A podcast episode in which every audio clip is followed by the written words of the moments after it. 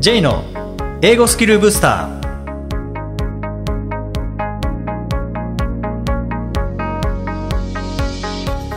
こんにちは。J こと早川浩二です。この番組は旅行や仕事で英語を使えるようになりたい方 TOEIC などの資格試験の勉強をしている方英語学習へのモチベーションを高めたい方にスキルアップのコツをお伝えしていく番組です。今月はアキさんがお休みですので一人でお送りしています。今回もよろしくお願いします。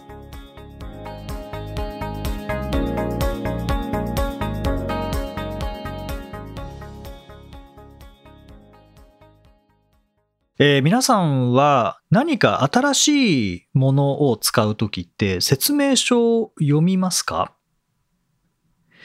まあ、読むという方も読まないという方もいらっしゃるかもしれないですね。あとはまあ使うものによって、まあ、過去に使ったことあるものであれば、あえて読め説明書読まなくても使い方は分かってるものは、まあ、そのまま説明書を読まずに使うでしょうし、まあ、初めて使う、今まで使ったことないというものに関しては、説明書を読んでから使い始めるかもしれないですよね。で、まあ、説明書読まない方に関しては、使いながらこう機能を覚えていくという感じだと思いますし、まあ、僕もそのタイプですね、基本的には。で、説明書読む方は、読みながら、その操作してみると思うんですよね。で、おそらく説明書を全部読んでから、1ページ目から最後のページまで読んでから、しかもその後しばらく経ってから、その機械とかを操作するっていうことは、まあないと思います。説明書読む方も読みながら操作すると思うんですよね。で、これって説明を見て、まあ読んで実際に動くかどうか使い方を確認するっていう、この即時性っていうのはそこに存在してますよね。マニュアル全部読んでから、で、しばらく経ってから使うだと即時性は存在してないですし、おそらく説明書全部読んでから使おうとしても、説明書読みながら頭入んないと思うんですよね。一体これは何だっていうことになりますからね。だから使いながら説明書を読む方が、まあ、同じ内容であったとしても理解度は圧倒的に高まりますし、記憶としても定着すると思うんですよね。でこれって英語学習も同じですよね。当然、あの、学習の場合、効果の即効性っていうのは、あんまないかもしれないですね。例えば、えー、今日3時間勉強したからといって、明日ペラペラになるとかないですね。そういう即効性はないですけども、必要なフィードバックとしての、この即時性ですね。例えばこの即時性って何かというと、えー、じゃあ今問題を10問解きました。そのままだったら合ってるかどうかわからないので、やっぱ答え合わせしますよね。で、答え合わせをして10問中8問正解でした。で、これがわかるのが即時性ですよね。もちろん学習しての即効性はないかもしれませんけども、フィードバックの即時性はあります。で、これゲームなんかはもうこれはっきりしてますよね。ゲームにはまってしまうっていうのはもうこれですよね。フィードバックに即時性があるからですよね。で、スマホのゲームって本当によくできてて、最初の方って簡単なんですよね。ね、簡単でも簡単にクリアしていって、で、あるところで、こう、急に難しくなったりするんですよね。こう、ちょっと頑張んなきゃいけなかったりとか、クリアできなかったりとか、まあそういう場合にこう課金をするという形になるんでしょうけど、まあ前回のエンディングでゲームの話しましたけどね、僕はあの課金まではいかないんですけどね、ただそこまでこうハマってしまうっていうのが、えあるんですけど、それはもう即時性ですね。フィードバックの即時性があるからです。本当こうゲーム作ってる方は上手だなっていうこう思うんですけども、これも学習にもそのゲーム性ですよね。この即時性を取り入れることによってやっぱ継続しやすくなりますし、まあ、場合によっては上達を感じながら、あ、この前よりなんかできるようになってきたなとか、単語覚えてきたなとかですね、えー、あ、解けるようになってきたなっていうのがわかるので、この即時性というのをどれだけこううまく組み込めるかっていうのが学習の継続に、えー、影響を与えてくるかなと思います。で、まあちょっと話変わりますけども、えー、近畿大学ですね。近畿大学はあの卒業生に著名人を呼ぶっていうことで、えー、有名ですけどね。あの、堀エモ門さんを呼んだりとか、えー、西野さんを呼んだりとか、あとは2023年は本田圭佑さんですかね、サッカーの。えー、呼んで、まあ、スピーチをしてもらうということで有名ですけども、まあ、その本田圭佑さんが2023年の3月の卒業式で言っていたのが、まあ、環境にこだわれっていうことなんですね。環境にこだわれ。この当たり前というのをこう変えていくんだっていうことですよね。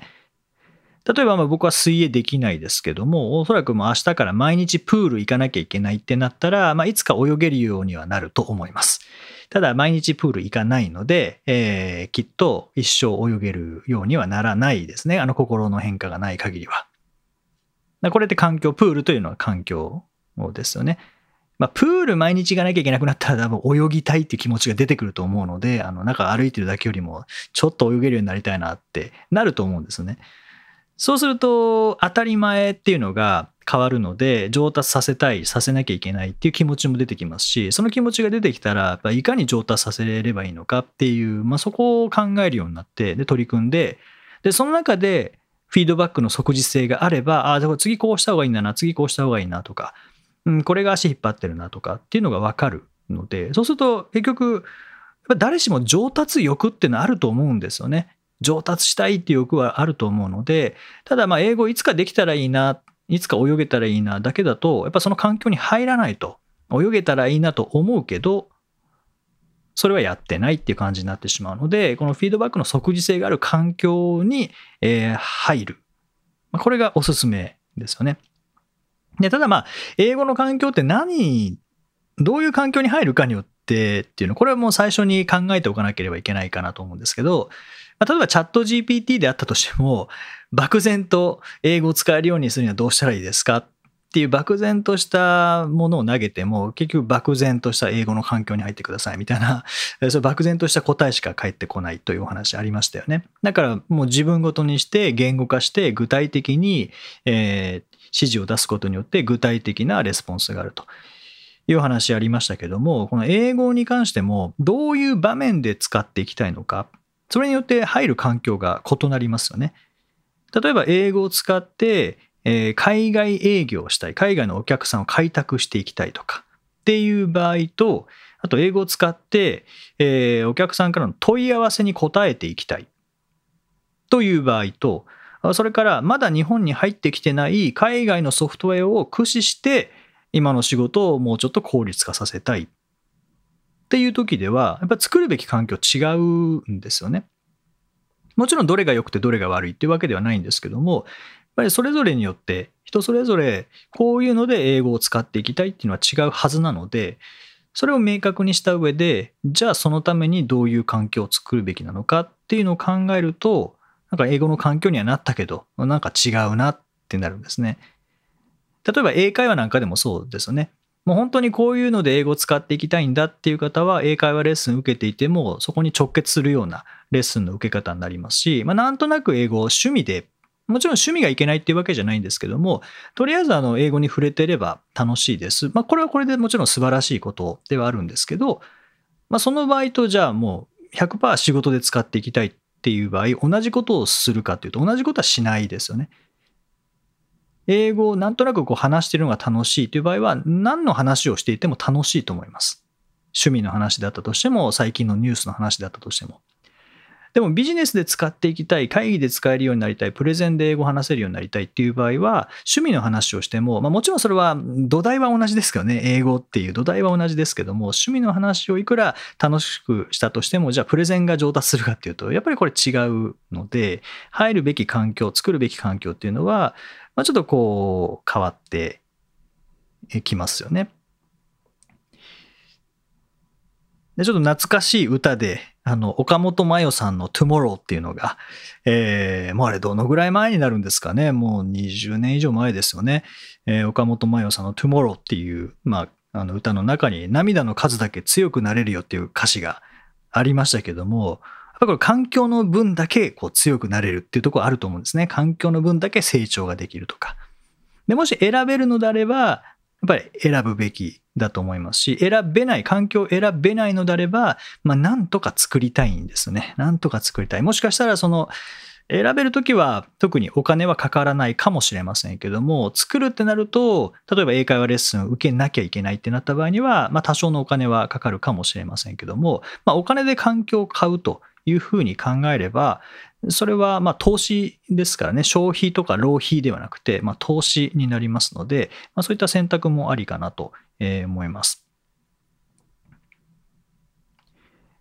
で、社会人の方であれば、TOEIC のスコア取らなきゃいけないっていう方も結構多いのかなというふうに、まあ、TOEIC じゃなかったとしても、リンガスキルとか、あと GTEC とかですね、いろんなテストありますけども、えー、そういうのを取らなきゃいけなかったりとか、まあ、テストに限らず、えー、セファールですね、あの指標がありますけどね、えー、B2 レベルはクリアしなきゃいけない、B1 レベルは最低必要だという方もいらっしゃるかもしれませんけども、まあ、いずれにしても、まあ、そういう基準があることが多いと思うんですね。でそうすると、例えば TOEIC のスコアをじゃあ取ってから、英語でプレゼンしていきたい。だと、なんかちょっともったいないというか、同時にできますからね。TOEIC の勉強をしてプレゼン上達するかというと、直結はしないですよね。もちろん、あの、スコアが上がるに従って、え基礎力はついてきていますし、単語力とか表現力なんかもついてきてるとは思うんですけども、まあ、あくまで TOEIC のスコアは、まあ、特に、えリスニングリーディングテストの場合は、え聞けるかどうか読めるかどうかっていうのを測る力を測あの測っているので、まあ、その力が上がっていけば点数には反映されますけど、じゃあそれが仕事で使う英語に、スコアと同時に仕事で使う英語力が上がっていっているかというと、まあ、必ずしもそうではないですよね。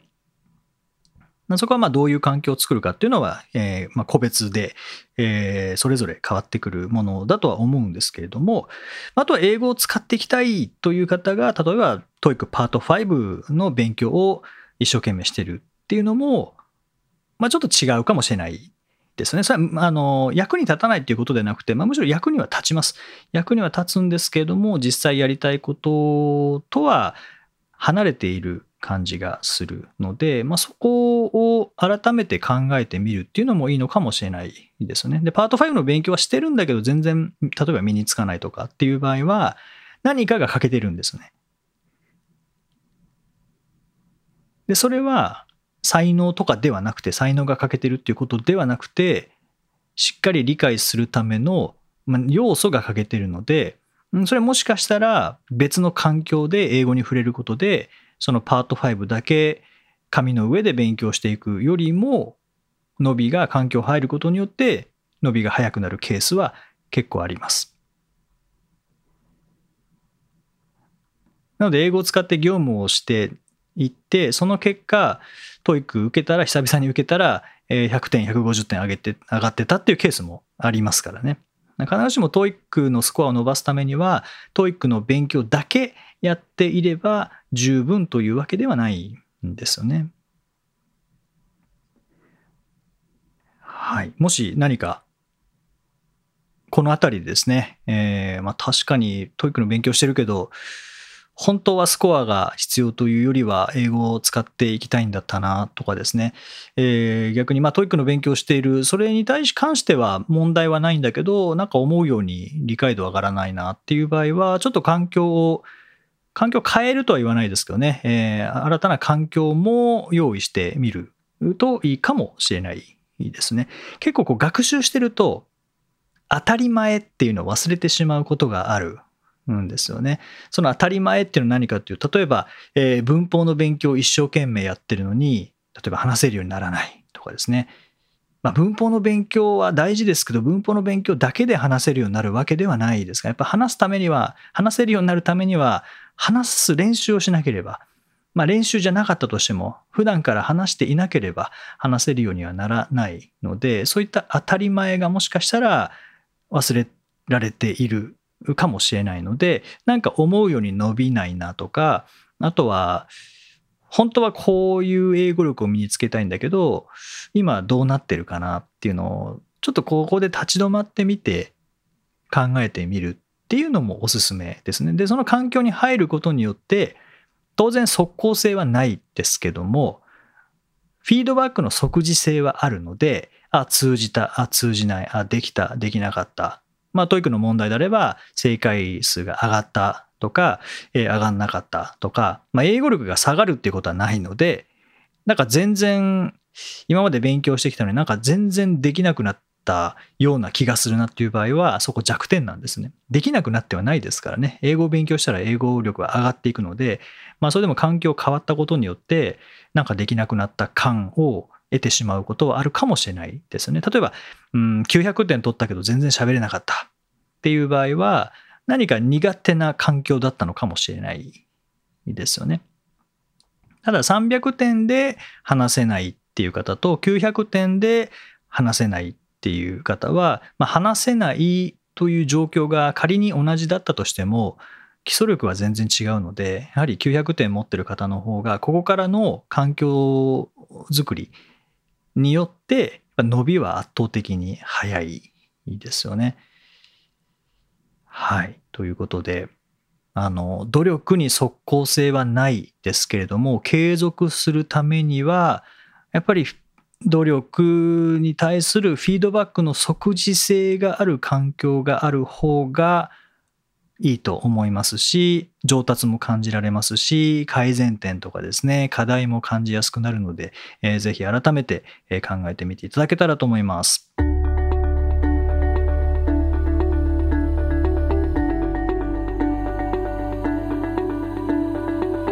Useful expressions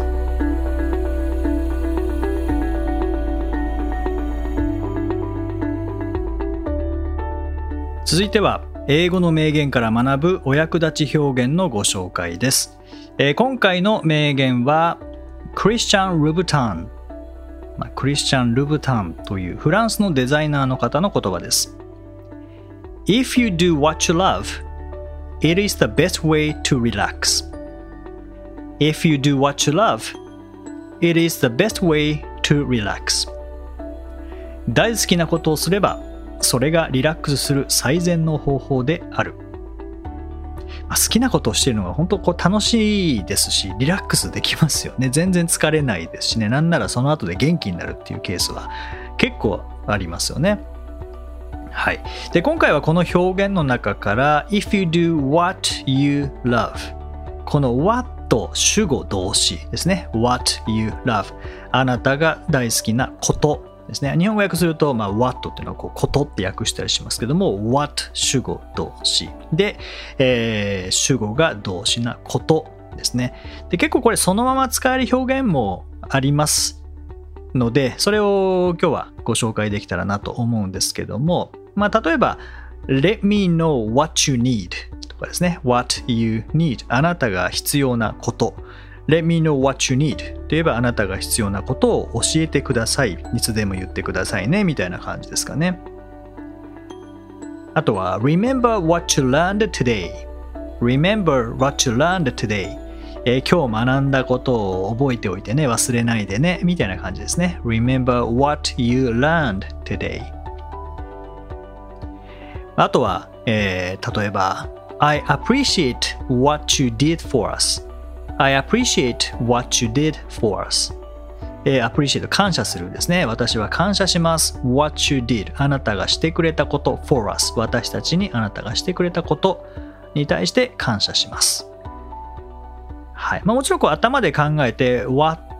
what I 何々ですね。what I bought といえば私が買ったものってなりますし、what I don't know といえば私が知らないものとなりますし、what I can't understand といえば私が理解できないことっていうふうになるので、こう頭で考えながら喋ることもできるんですけども、まあ、what you love とか、え、what you need とか What you learned today とかですねこういうのも音読することでリズムのまま頭の中に入れることができるので、えー、ぜひ、えー、このまあ文法教材であれば関係代名詞のところに、えー、入ってますね。関係代名詞の what ですけどね。はいまあ、他にも What I'd like you to do is 何々みたいな感じで What I'd like you to do is 何々私があなたにしてほしいことはこれですみたいな感じの表現も、えー、あります。結構これ What は使い勝手がいいのでぜひいろいろ調べたりですね、えーまあ、映画なんかでも結構出てくると思いますので、えーたくさん触れていただけたらと思います。第190回をお送りしました。えー、今日の名言リラックスの話でしたけども皆さんのリラックス法ってありますか？こういう風にするとリラックスができるみたいなですね。はい。僕は何でしょうね。うんまあ、昼寝なんかはリラックスできますけどね。はい。まあ、あとは読書ですかね。読書。やっぱりなんか本読んでいるっていうのは、何でしょうね、こう時間の概念とかっていうのをこう離れることができる気がするので、えー、好きですね。あとなんか自分が普段考えてることとかも離れられるので、その本の世界にこう入れるっていうのがいいのかもしれないですね。なんかネバーエンディングストーリーのなんか映画みたいな感じですけどね、本の中に入っていくっていう感じですね。あれによって、なんか、時間とか、あと自分が誰かみたいな概念がなんかこう、一時的になくなるような、まあ、そんな感じがするのかもしれませんけどね、読書。あとは歩いてる時ですね。歩いてる時がなんか一番リラックスできるかもしれないですね。で歩いてる時って、まあ何も考えずに歩いてる時もあるんですけど、結構頭の中でセミナーしたりとか、あとはまあ今日みたいなこうポッドキャストで話すことを考えてたりとか、っていうのがま多いので結構歩いてる時の頭の中忙しく動いてる気がするんですけどでもやっぱ好きなこと考えてますからね。あのリラックスしてる気がしますね、まだからなんか、まあ、いいアイデアというか今までこれはこうぐーっとなんかもう本当に何か生み出さなきゃいけないっていう感じでこう苦しみながら考えても絶対出てこなかったろうだろうなっていうアイデアも歩きながら考えてると出てきたりするのでよく言いますけどね、こう、お風呂入ってる時にアイデアが浮かぶとか。まあれと同じですよね。やっぱリラックスしてる時じゃないといいアイデアっていうのは浮かばない気がするので、悩んで悩んで悩んでいいアイデア出てきたっていう経験はまほぼないですね。シャワー浴びながらとか、まあ、湯船浸かりながらとか、あと歩きながらとかっていうのが多いいので、あとは人と話しながらですかね、っていうのが多いので、それはリラックスにつながっているのかなと思いますね。で、あのまあ、ゲームでリラックスされる方もいらっしゃると思うんですけど、僕はゲームリラックスできないですね。興奮しちゃうんですよね。なので、あの、興奮しますし、あと、なんかクリアできなかったり、スポーツゲームだったら負けたらやっぱイライラするので、うーん、あんまりゲームはリラックスできないですね。読書とか、歩いてるっていう方がリラックスできますね。はい。まあ、この辺は人それぞれですからね。あのゲームでリラックスできる方ももちろんいらっしゃると、え、思いますけど僕はちょっと逆ですね、え、リラックスできなくなってしまうのがゲームですね。さてこの番組ではリクエストやご感想をお待ちしています。メッセージは SNS やメールなどでお気軽にお送りください。また毎日配信の単語メールボキャブラリーブースターの購読もおすすめです今週も一人でお送りしてきましたリスナーの皆さん、聞いていただきましてありがとうございました OK, thank you for listening. See you next week.